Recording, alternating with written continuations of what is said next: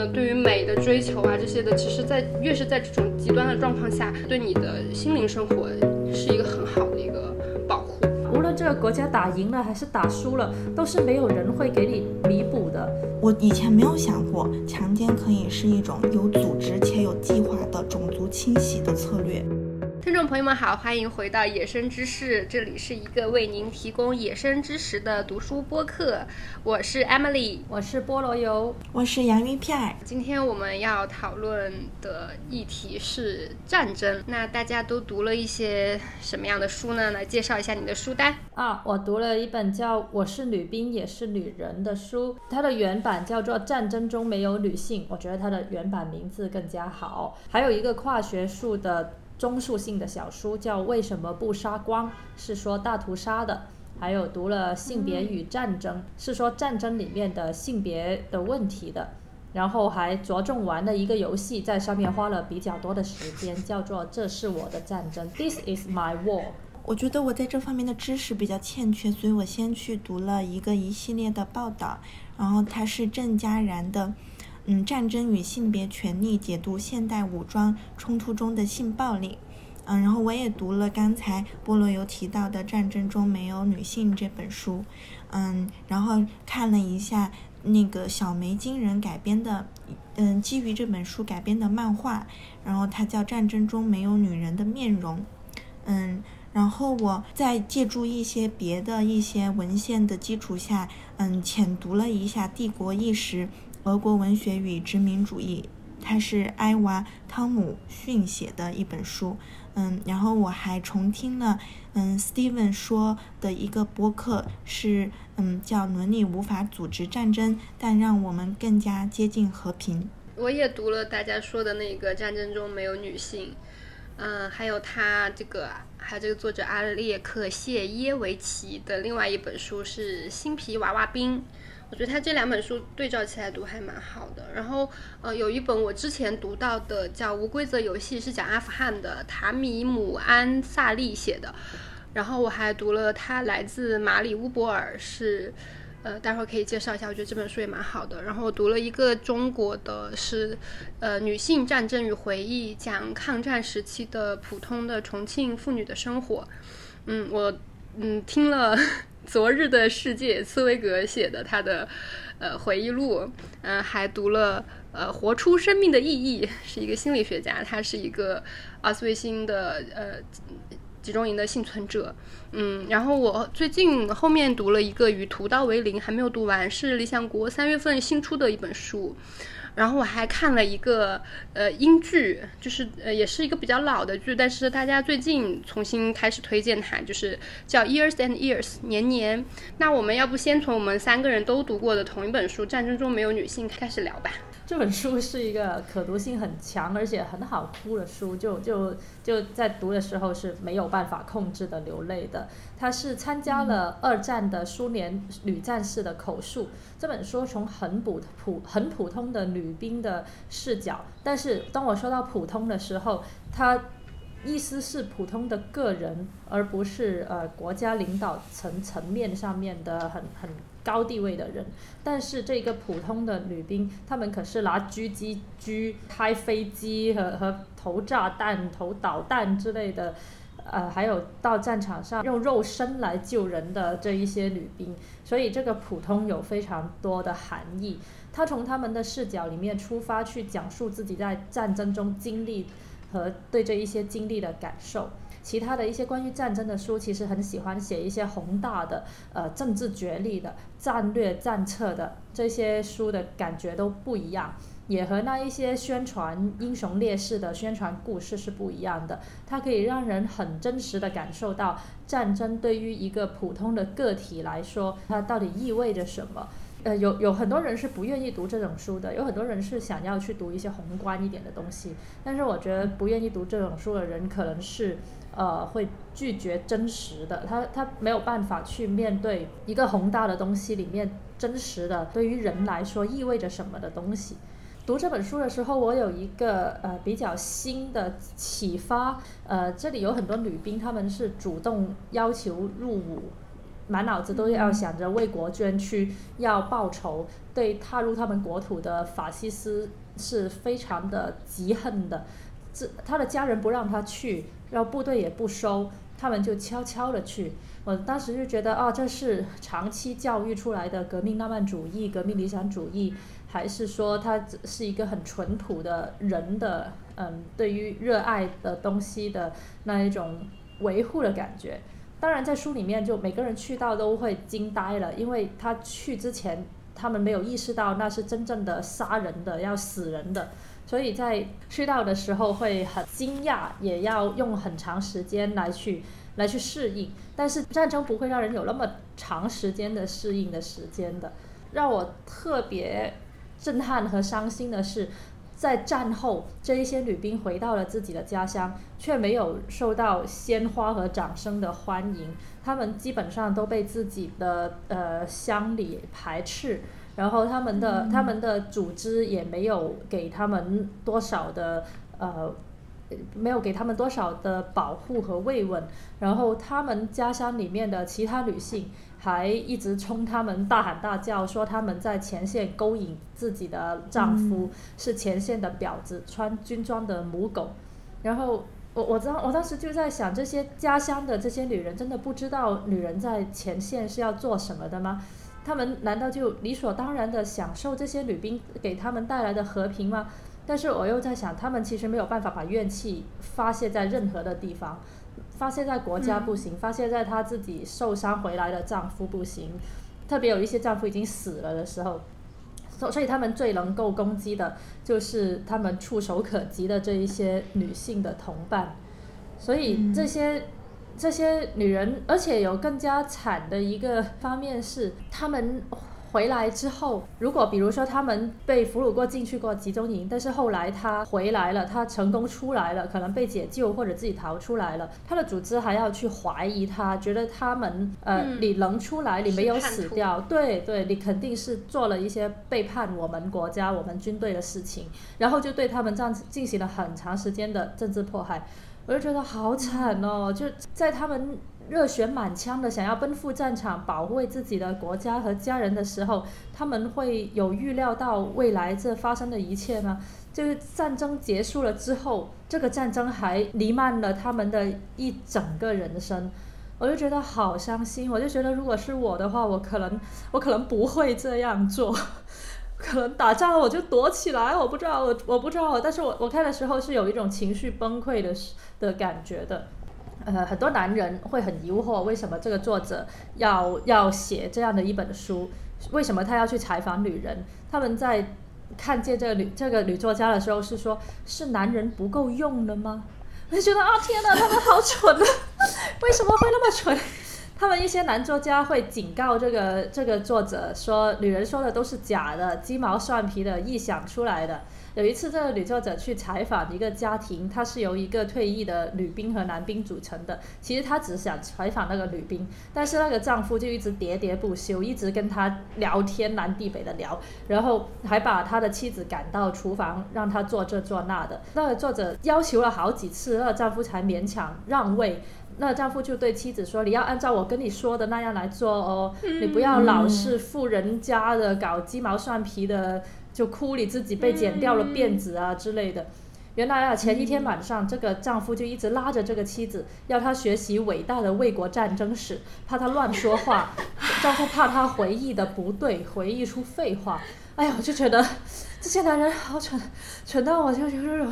我就蠢到我愤怒。而且那些审查官就在这一版书，我不知道你们看的那一个版本是怎样的。我看的这一个版本，在最后的时候，他有公开以前他被他们的出版社被审查官删除的一些片段，还有呃审和查审查官的对话。审查官就跟他说：“你不应该写这样的东西。”你不应该写我们的女英雄变成了像一个普通的有着动物性的一个这样的人。他觉得作者写的这一些真实的女人是低俗的、城市的。他觉得你应该写我们的梦想，你应该按我们所希望的那样来写。觉得作者写出这一些真实的东西，那些痛苦，那一些赤裸裸的、很变态的事情，是诽谤红军和游击队的。嗯，因为他写游击队有一些人会为了孩子孩子的哭声不被敌人发现，就亲手杀死自己的儿孩子，然后后来很久之后他自己也自杀了。所以那些审查官就是说，呃，作者的这种小故事不是我们需要的，我们需要的是伟大的故事、胜利的故事。你不爱我们的英雄，不爱我们伟大的思想，不爱我们的马列，哦，就。真的，真的让我很气愤。我非常感谢这个作者把这一切都完完全全的写了出来。就这，这，这真的是让我去重新思考了一些我以前没有想过的东西。比如说，我以前也会在想，如果有人侵略我的国土，我肯定是义不容辞的要去，要去呃保卫他的。但是在在我看完之后，我就在想到底我们保卫的是一个什么样的东西？它是不是真正的我们所爱的东西？嗯，我我觉得那个，因为因为这一本《战争中没有女性》，它采访的采访的是那个苏联的卫国战争嘛，它反的是纳粹。我觉得，呃，当时那个情况会，我如果是我处在那个情况，我可能会也会相相对的更愿意去去参与这个战争一点，因为我觉得纳粹真的真的不是开玩笑，就是感觉躲起来也躲不掉。但如果是其他的情况，可能会会另作考虑。然后。最开始菠萝油说我们来读这个战争这个议题的时候，因为我有看菠萝油发一个关于他人痛苦里面的一个摘抄，里面就有说一句一个话，说一句话，就说，呃，一个人若是永远对堕落感到吃惊，见到一些人可以对另外一些人施呃施加令人发怵、有计划的暴行的证据，就感到幻灭或难以置信，只能说明他在道德和心理上尚不是成年人，然后。我就 觉得，当我们就是最近可能从二月开始看到这个战争的新闻的时候，我就我就有一种，嗯，觉得自己很天真。然后，呃，特别是像我们这个八八五后，然后九零后这一代人，我们是生活在这种和平的世界和平的缝隙里面的。但是其实，可能在我们这个国家还是比较和平的，但是在世界上同时其他地方有很多的战争。就是我就觉得我一直。都好像从来没有去看过一样，然后，呃，我也主动的去回避，因为我真的就比如说很多小小男孩，他们从小就会去关心那个打仗的东西，那个玩那个打枪啊，然后呃读书的时候就去了解一些什么军事技术，觉得很酷啊什么的，这些对我来说都是特别恶心和让我反感的。但是我现在就觉得，我我需要去学习一下战争到底是什么，是因为我不能再这么天真下去了。是因为我必须去了解一下这个世界在发生一些什么很重大的事情，所以我第一本选的书也是这一本《战争中没有女性》，然后我觉得它对我来说是一个很好的开始，因为我觉得我可能没有办法像很多那种从小喜欢玩玩，呃手枪玩具的那些男生一样去读那些宏大的战争史，那个对我来说很很遥远很陌生。然后但是这个书它是一个口述，然后我觉得它，呃，我觉得它它整个给我的感觉就像一个合唱。它像一个多声部合唱作品，然后里面其实很多人他的观点是互相矛盾的，就是他是不同意对方的观点，但是你知道他们的矛盾背后，它是出于共同的原因，比如说就是这个战争非常的残酷，然后呃让不同的人有了完全截然相反的命运和观点，它是有非常丰富的一个人生的那种共鸣的一个感觉，是真真的很震撼，然后也是哭了很多次，然后。嗯，我我现在都还能够就不不用去看那个书，我都能想起想起一些故事，一些让我觉得觉得太太感动的故事。就是我记得特别清楚的是一个小护士，然后那个小护士呃从小就是可能吃不饱，然后很瘦，然后后来她有了一个他有了一个机会，然后去到去到一个医院当护士，然后他就可以吃很多饭，然后他就开始长胖。他长得很胖之后，他就觉得哦，我可以去献血。献血就可以得到一些一些配配给券嘛，然后他就又吃的很好，然后又长得很胖，然后就献了很多血，然后后来突然后有一天别人就说你献这么多血，你可以把你的名字和地址写一下，呃，说不定接受你帮助的人会愿意来写信来感谢你。后来他就真的收到了这样一个感谢信，是来自一个前线的一个一个男生。后来那个男生还专门来看他。然后他来的时候，那个男生就说：“我是你，我是他的哥哥，呃，因为我跟他流着同样的血。”然后我就，哦，好感人。然后后来，后来那个那个男孩子就说：“你就在这个医院等打完仗，我就回来找你。”因为那个男孩子也是一个孤儿，然后他他觉得他世界上没有任何别的亲人，就只有这个女生跟他流着同样的血。然后他还带他去看电影啊什么的，感觉有一些有一些有一些暧昧和浪漫在里面，但是并没有发展。后来那个男生就死在死在战场上了，然后这个女生就，这个女生就非常的伤心，这个小护士就哭，然后就说我要去为我的血报仇，然后我就，对，然后当时就因为这个故事哭了好多次，然后后来。嗯，后来这个女孩子去战场就，她就说在战场上，嗯嗯，就是护士的工作是很是很重的，因为你要去把伤员背下来。大家可以平时想一下，作为一个一个体重不到一百斤的女生，你怎么去背个一百起码一百五十斤的男的？而且他受伤了，他不会动，你怎么把他拖下来？我们把它扛下来？有的时候你就要不停的去背，不停的去背。然后他就说，当时有一个伤员的胳膊被炸烂了。然后他的所有的急救包都已经用完了，或者是弄丢了，然后他没有办法帮他截肢，但他必须赶紧给他截肢，所以他就用牙把他的胳膊给咬掉了，做了截肢。然后一边咬一边那个士兵就说：“你快点，我还要去打仗呢。”对，然后我就觉得天呐，就是这个书里面充满了这样的故事，它它就是有很多。呃，甚至有的时候会有一些黑色幽默的东西，但是又非常的残酷和沉重，真的很推荐大家去读。我对你们刚才说的也都是一些我特别有感触的点。然后我觉得就是这个作者本身他自己的经历，嗯，也是一个就是以他作为战，他经历过战争，他的家里的人。因为他自己外公是乌克兰人，就是战死在前线嘛。然后他奶奶也是白俄罗斯人，在游击队中因因为伤寒去世了。然后，嗯，他奶奶的两个儿子，他一共有三个儿子，回来就只剩下作者的爸爸。然后我就当时看到时候，我就首先觉得，嗯，这个作者他自身对于战争的那种经历本身，就是让他在写这个故事的时候，他就是不愿意去用那些宏观的叙事。去讲述他经历过的这些战争，我感觉我在读这本书的过程中，也是时常要克服自己的那种难过。就是你读的时候就觉得好像，就是觉得很难受，然后有时候就会想说，哎，就不想看的那么细致。但是后来我就在反思，我怎么可以就去把我的头挪过去，不去看待那些细节呢？就其实我读完这本书下来，我觉得我脑子有点混乱，因为充斥着。那些非常原生态、非常血淋淋、非常智慧又很幽默又各种类似各种各样的就是的言语，就是它里面的女性不仅仅是英雄的，不仅仅是，嗯，不仅仅是为了做一些事情牺牲了什么或者割舍了什么，不仅仅是悲伤或者怀念的，她也是向往美、渴望美的。嗯，它有很多很多的面相，比如我记得，就是我读完这本书，我就会记得很多那些都都不是作者，我觉得就是作者是很重要的一部分，但是他参与他口述史的那些女兵们，他们我就惊讶于他们是多么会善于表达，多么善于讲述他们的故事，然后很多话都留在了我的脑海里，比如说有一个人，他就说。她躺在棺材里这么漂亮，就像一个新娘。我当时她是一个步兵，她叫斯特诺瓦多诺菜娃。哦，我当时就觉得天哪，就是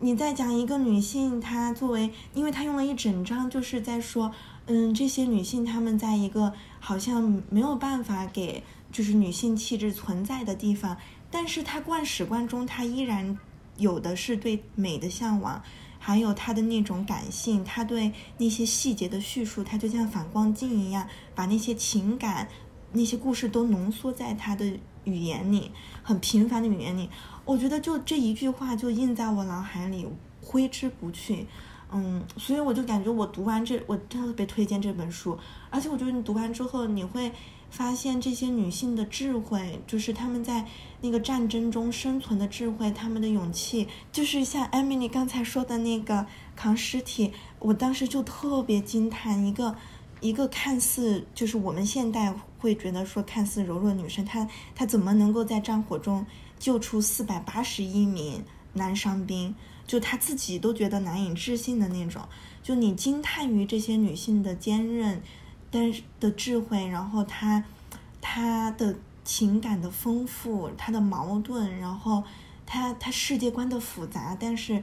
但是你又觉得你好像在这个书中真的就认识了他。呃，刚刚杨玉片提到的那个里面的人关于美的一些追求，也是我觉得呃对我来说是很有触动的。比如说有些人他会，嗯，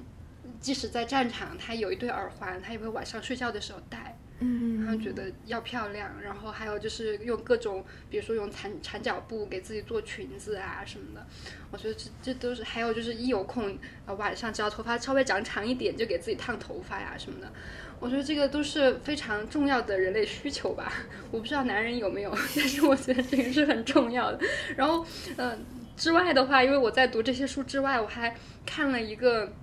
生存狂的一个账号，然后我就看了很多。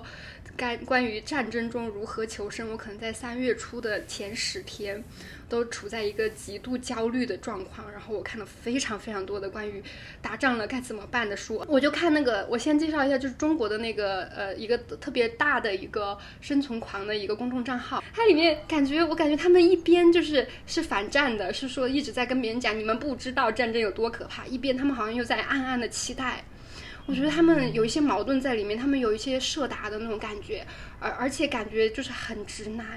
然后它里面就有一些文章就在那里抨击说啊，像什么小提琴啊，或者是一些呃这些呃知识这些优雅的东西根本没有用，就是嗯不要学这些，我们都要去学一些野外求生的技能。但我不反对学野外求生的技能，我觉得这个很重要。但是我觉得呃像音乐啊什么的，其实在我嗯这个阅读下来的书里面，我发现在战争中其实音乐真的很重要，有的时候会救命，然后而且还会给你工作，然后在当。时对人的心理帮助也非常大，然后我觉得这种呃对于美的追求啊这些的，其实，在越是在这种极端的状况下，你保保留这些东西，对你的心灵生活是一个很好的一个保护。嗯，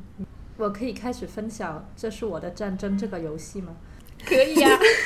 对，Emily 说到了这一个，就我在玩着《这是我的战争》这个游戏的时候，它是一款呃。比较操作上没有很复杂的横屏游戏，就是你要去用你身边的资源去呃存去存活，比如说你要吃东西，你要过滤水，呃你要取暖，然后晚上到一些地图里面去搜刮那些物资，然后凭着这一些物资活下去。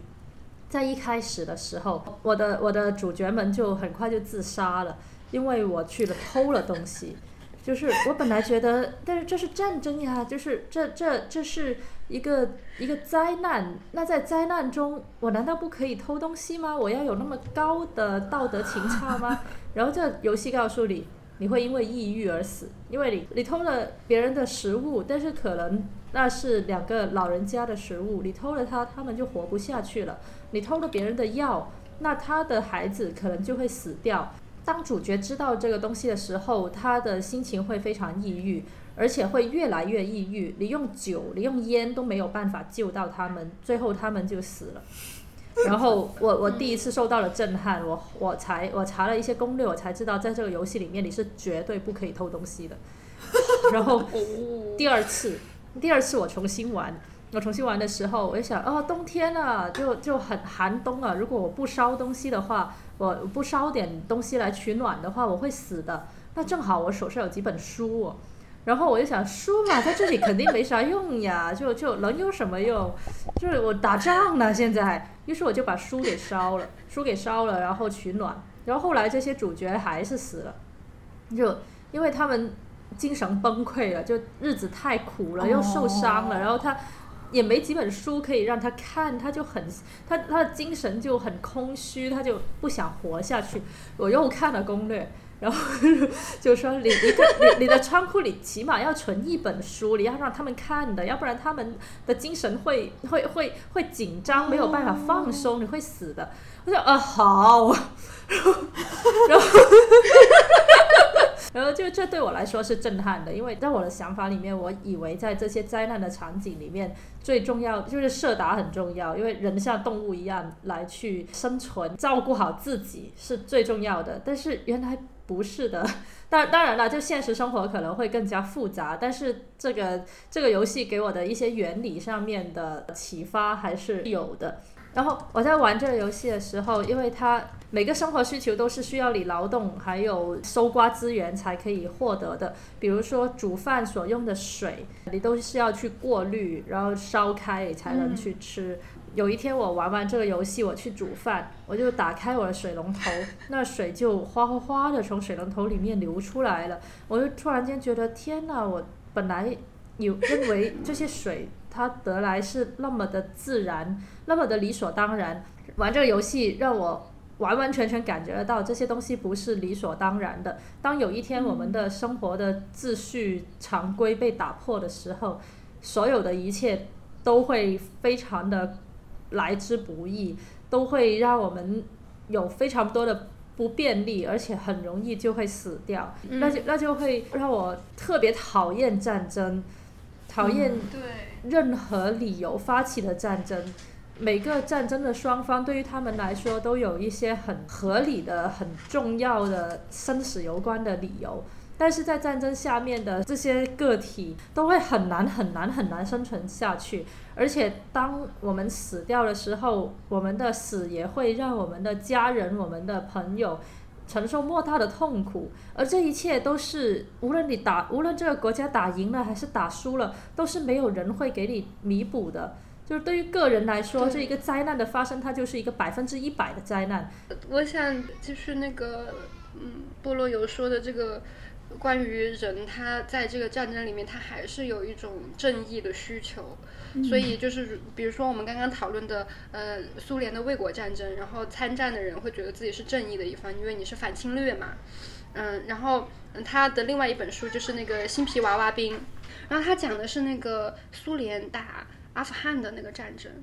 然后这个战争就被很多人都被都都认为是不义之战，可以从苏联这边去看他们是怎么论述的，也可以看那个不无规则游戏里面，呃，阿富汗的人是怎么看待苏联去打他们的。然后反正就是阿富汗这个小小破国家，然后也没有什么先进的装备，但是当时的情况就是全民皆兵，然后所有人都非常的反对苏联人，就非常的痛恨他们。然后这些苏联的士兵他们去的时候呢，很多人是被骗过去的。呃，就是很多人就是他们嗯军队的说你想不想开新车呀？说想啊想啊，他就说来吧，然后结果就把他送到阿富汗去了，然后然后或者是有一些人他会觉得说是啊阿富汗人民需要我们的这种呃共产主义呃的帮助，然后帮他们建设更好的嗯共社会主义社会，嗯然后就让他们摆脱一些什么落后的东西，然后他去了以后他以为自己是去呃帮助阿富汗人的，结果到了之后发现阿富汗人都恨他们恨得要死。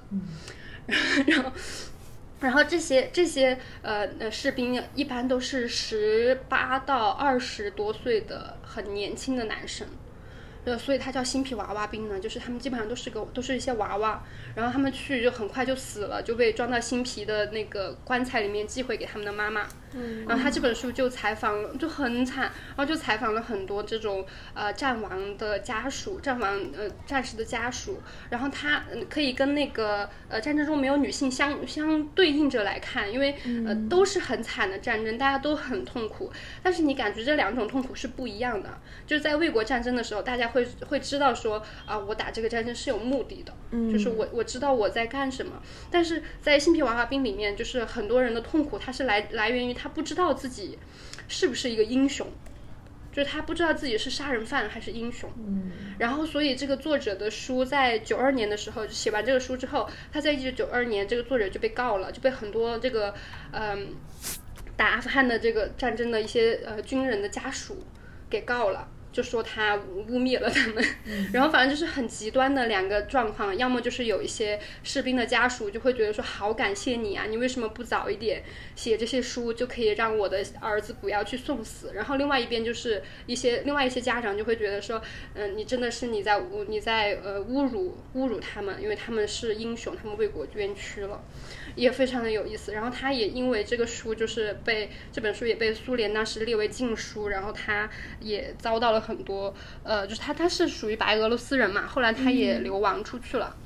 然后也受到很多的政治上的骚扰，就因为他对这个战争有一些，呃，你你能看出来，就是他通过他的采访，你看出来那那里面的很多人，他们对这个战争是充充满了控诉的，就所以我觉得当你在这个战场里面，人还是。不是说都会变成一个，呃，社会，嗯，就是 雨林里面的动物，只要你，呃，是强者就可以生存。他还是不停的寻找寻找意义，寻找我到底是不是在做对的事情。而且特别明显的就是在这个，呃，新皮娃娃兵里面有很多的那个军队里面的霸凌，和就是里面我看到最惨的基本上都是故事，都是关于那个军队里面军人，他们有爷爷兵和娃娃兵，爷爷兵就是。多早一点去的，然后呃打过很多场仗的，然后他们就会呃疯狂的霸凌那些娃娃兵。其中有一个我记得有个故事，就是有一个娃娃兵，嗯，他被两个爷爷兵要求自己挖一个坑，很深很深的坑，然后跳进去，然后再把他埋起来，就埋到脖子那里。然后他们就呃这样侮辱他，呃到了早上的时候把他挖出来，然后这个娃娃兵就开枪把那两个爷爷兵给打死了。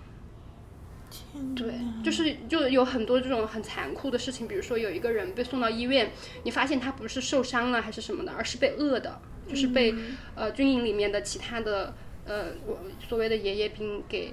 呃霸凌的，就是营养不良到快要死了那种。好过分啊！是，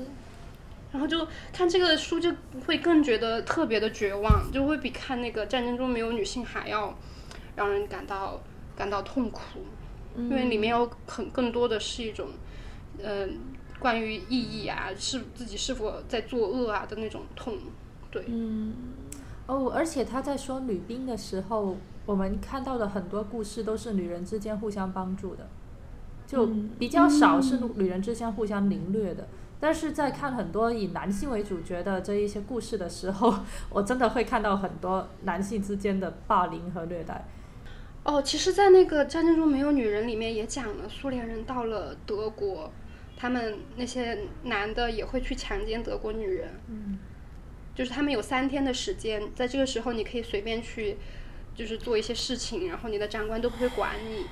然后里面不是讲了一个故事，就是有一个苏联人爱上了一个德国女人嘛，他想跟她结婚，然后他就被判了，说他为就是。叛国，对吧？就意思是你强奸德国女人是 OK 的，但是你真的爱上了德国女人，你就是叛国。对对，这个很有意思，就说明这样性侵和性爱之路是不一样的。然后作为对比的是，这一些去到去到德国战场去呃前线里面做护士、救护员的这一些女兵，他们在被允许的范围内也会去救那一些德国的军人。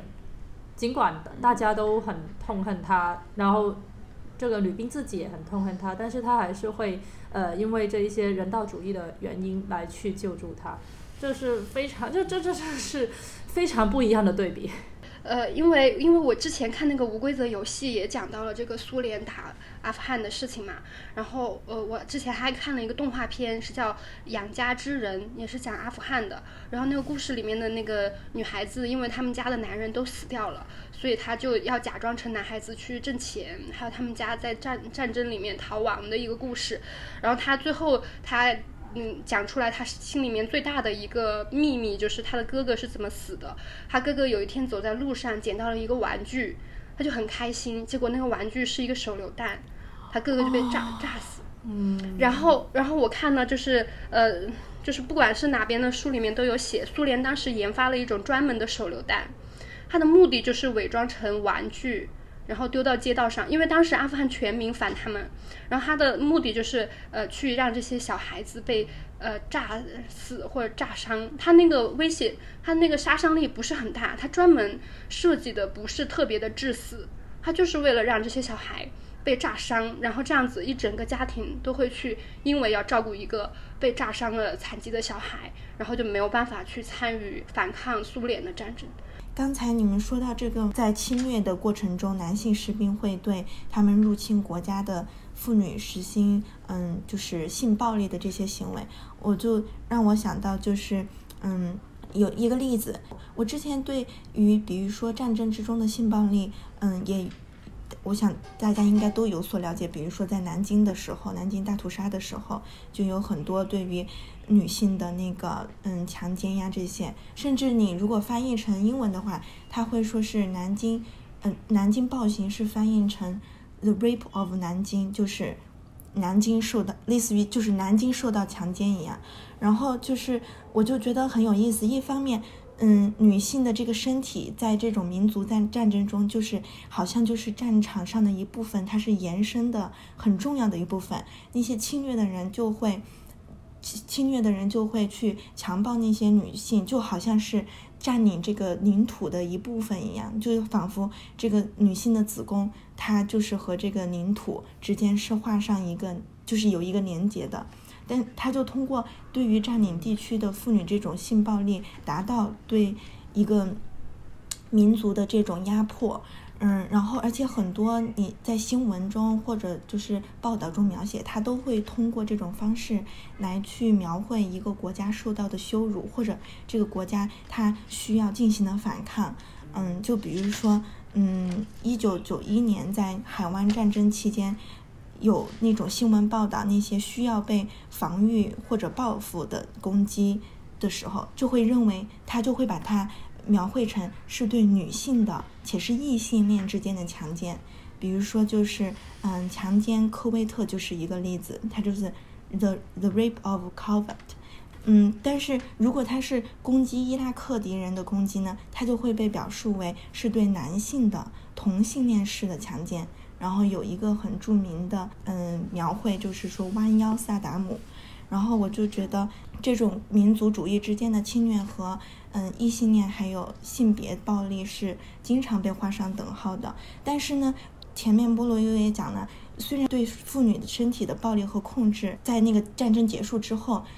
那些妇女受到的苦难呐，或者他们的暴力，又经常被这种国家主义的大叙事所掩盖，然后就没有人再去谈说啊，那些受到强奸的妇女他们去哪了？甚至他们会面对族人对他们的荡妇羞辱。刚刚艾米丽说到那个手榴弹的时候，就让我想到，我以前没有想过，强奸可以是一种有组织且有计划的种族清洗的策略。然后这次我在读的一系列报道，关于性别暴力、武装冲突当中性别暴力的时候，我才嗯了解到，就比如说在嗯一九九一年的那个波黑冲突的时候，就一九九二年的时候，波黑萨族战争。嗯，战争罪行委员会向联合国提交了一份报道，然后那个报道中就就说，其实，在波黑当时有至少十七个是属于监狱妓院，然后关了大概至少有八百名的塞族妇女。为什么叫有组织有计划呢？因为那些士兵他们可以带着一种绿卡。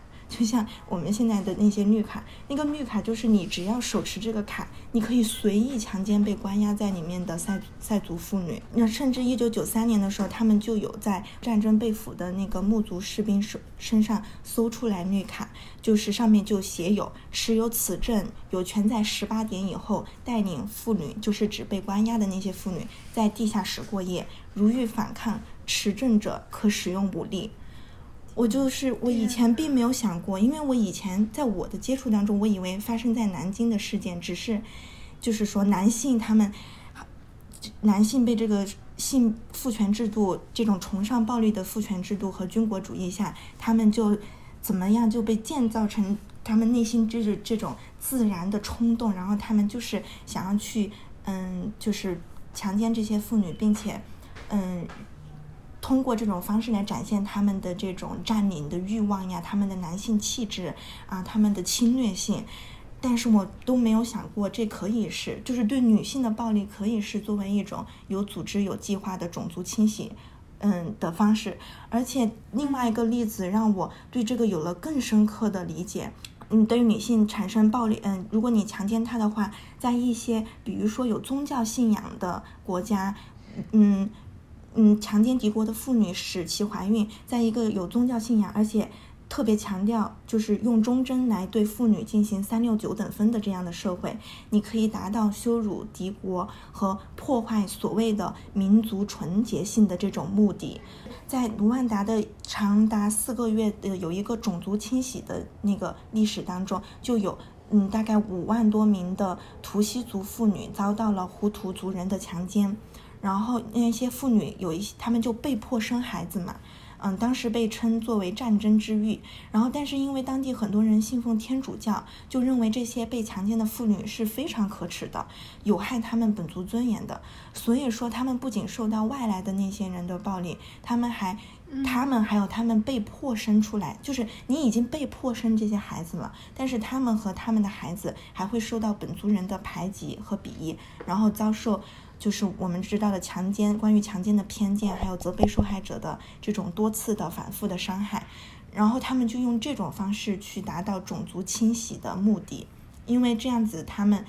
本族的人、妇女还有孩子都会被他们本族的人所排斥，并且破坏他们这个血统的，就是正统性。我当时读到这个嗯历史和这个解析的时候，就非常的震撼。在我们上一集的最后一部分，我来讲一下这一本这本《女性战争与回忆》。我不知道什么时候出现在我书架上的一个香港的出版的一本书，然后它也是呃一个口述史类的，不是很难读的一个书。它讲的是在呃抗日战争时期，抗战八年的时候，他采访了一些重庆的普通妇女。然后这个作者他叫。呃，李丹科，然后他有他有讲到说，嗯，我们好像觉得抗战的历史基本上都变成一个男性的叙事，那妇女就是特别是普通妇女是怎么样去抗战的？然后里面就记录了很多呃很普通的妇女，然后有一些是有钱人，然后有一些是很穷很穷的人，还有一些是地下共产党，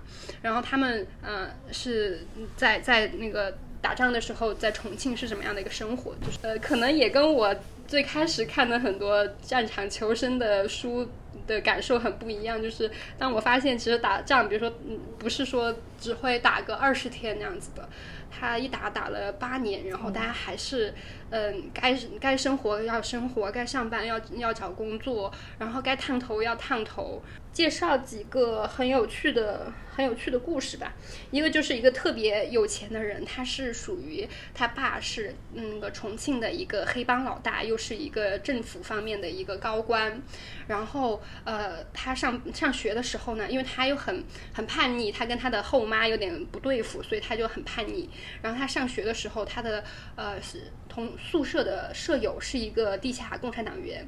然后他就觉得很刺激，他觉得地下共产党的生活很刺激，然后他就利用自己的特权身份帮他打掩护，然后帮他收信件什么的，然后后来还帮这个同学逃跑，然后他那个他后来就在家里很苦闷，他同学说去不去延安啊？他说好呀好呀，然后当然被他爸的那个黑帮的小弟又抓住了，就没有去，然后后来还要嫁给了一个很有钱的一个富商的儿子，然后他就当上一个阔太太，他就。说阔太太的战争生活是什么呢？就是天天打麻将，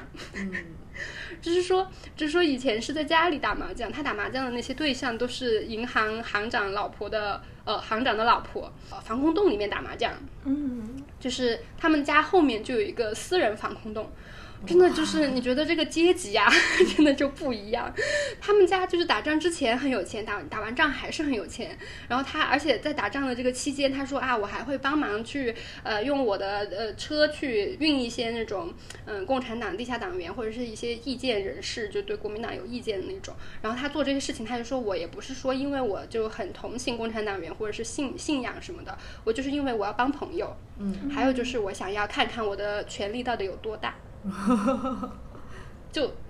很有意思哈，然后这个是这个书里面最有钱的，然后还有最穷的那些妇女，就是她呃在战争期间，她自己生了六个孩子，好像死了四个。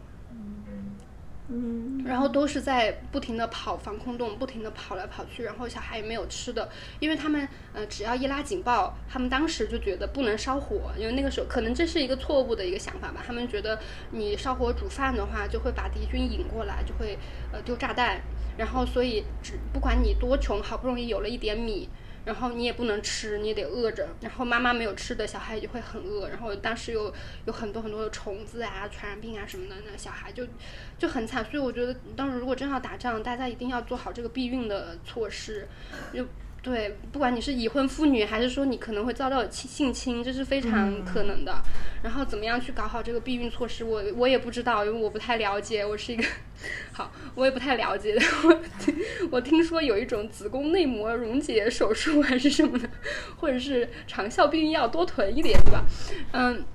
然后就好好惨，就那些小朋友好惨，而且他们家，嗯，他们住的是那种类似于棚户房子嘛，就是那种竹板搭建的那种房子，然后打仗的时候就很容易着火，就会就着火了之后，呃，然后他们就没有家了，没有家之后，他们就要重新在原地再搭房子，但是当时的国民党政府他就会觉得说，你又搭这种简易房屋，又很容易引起火灾，所以他们就你搭房子，我政府就给你拆掉。所以当时这些最穷的人根本没有住的地方，他就说他自己变成了一个流浪市民那样子的一个生活，就是每天都没有地方住，嗯，然后就要躲着像城管或者警察这样的东西，然后去偷偷的搭一个棚子，用席子搭一个棚子，然后就这样过了好些年。后来他们终于就是因为有很多穷人都没有地方住，然后他们就去了呃江边的一个。呃，悬崖旁边，然后一起搭了一个贫民窟，因为那个贫民窟人很多，所以，所以警察才不敢去把他们全部轰走嘛。然后当时那个，他们就等于是拿那个悬崖的那个岩石当墙壁嘛。你想那得有多潮湿？嗯，那全是水，而且而且也不也有缝，然后那个缝就是冬天就不说有多冷了，还有虫子、老鼠什么的。然后他们就是这样子，就是最穷最穷的人就是这样子生活的。就是说，那个战争中，嗯，没有女性的时候，里面也讲到有一些地下工作的，就是有地下工作，就是打游击战的地下工作的那些士兵，就把有一个妇女家的唯一一头牛牵走了，然后那个妇女就一直追着他，就是说你把那个牛还给我吧，然后就他家里三个娃都没得吃。然后，然后当时他就感叹说：“你在战争中想象有一个好人很难。”我也不知道是不是这样，但是我记得好像有类似的话。我觉得，嗯，就是你刚才讲这个，又让我想到，就是很多以前小时候我看的关于，嗯，某些党派的地下工作者呀，然后怎么样，都是很好很好的这个形象。但是我我能够想象，在一些艰难的环境里，其实他们还是有对，就是底层人民的剥削，特别是。对妇女的剥削什么？而且就是战时的时候，危险的呃不仅是敌人，嗯，我觉得可能尤其是对于女性来说，身边的人更危险。然后这个书里面有讲，有两个从湖南那边逃难过来的母女，然后他们在路上就是因为要只能徒步过来，然后嗯，然后当时有很多的土匪。那这都不是敌人吧，对吧？然后为了呃，他们还有一个小朋友，要带一个小朋友。然后如果不是有一对兄弟一直护送他们，他们就觉得自己很可能会被土匪抢到山里去，或者是被弄死。然后这两个兄弟就也不是什么好人。然后那个哥哥就强奸了那个女孩儿。那女孩才十七八岁吧。然后后来这个女孩就给还跟他生了个女儿，还跟他领了结婚证。但是这个男的，这个哥哥他。嗯，他在重庆有那种有钱的亲戚，然后他就去当那种呃油水很很多的一个官，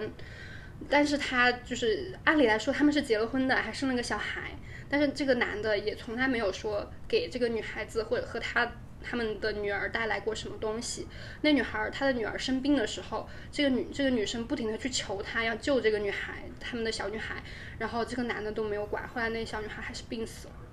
就是。对，就是在战争的时候，这个你不仅可能会被 敌军强奸，你还会被你周围所有那些比你强壮一点的人欺负，对，和剥削。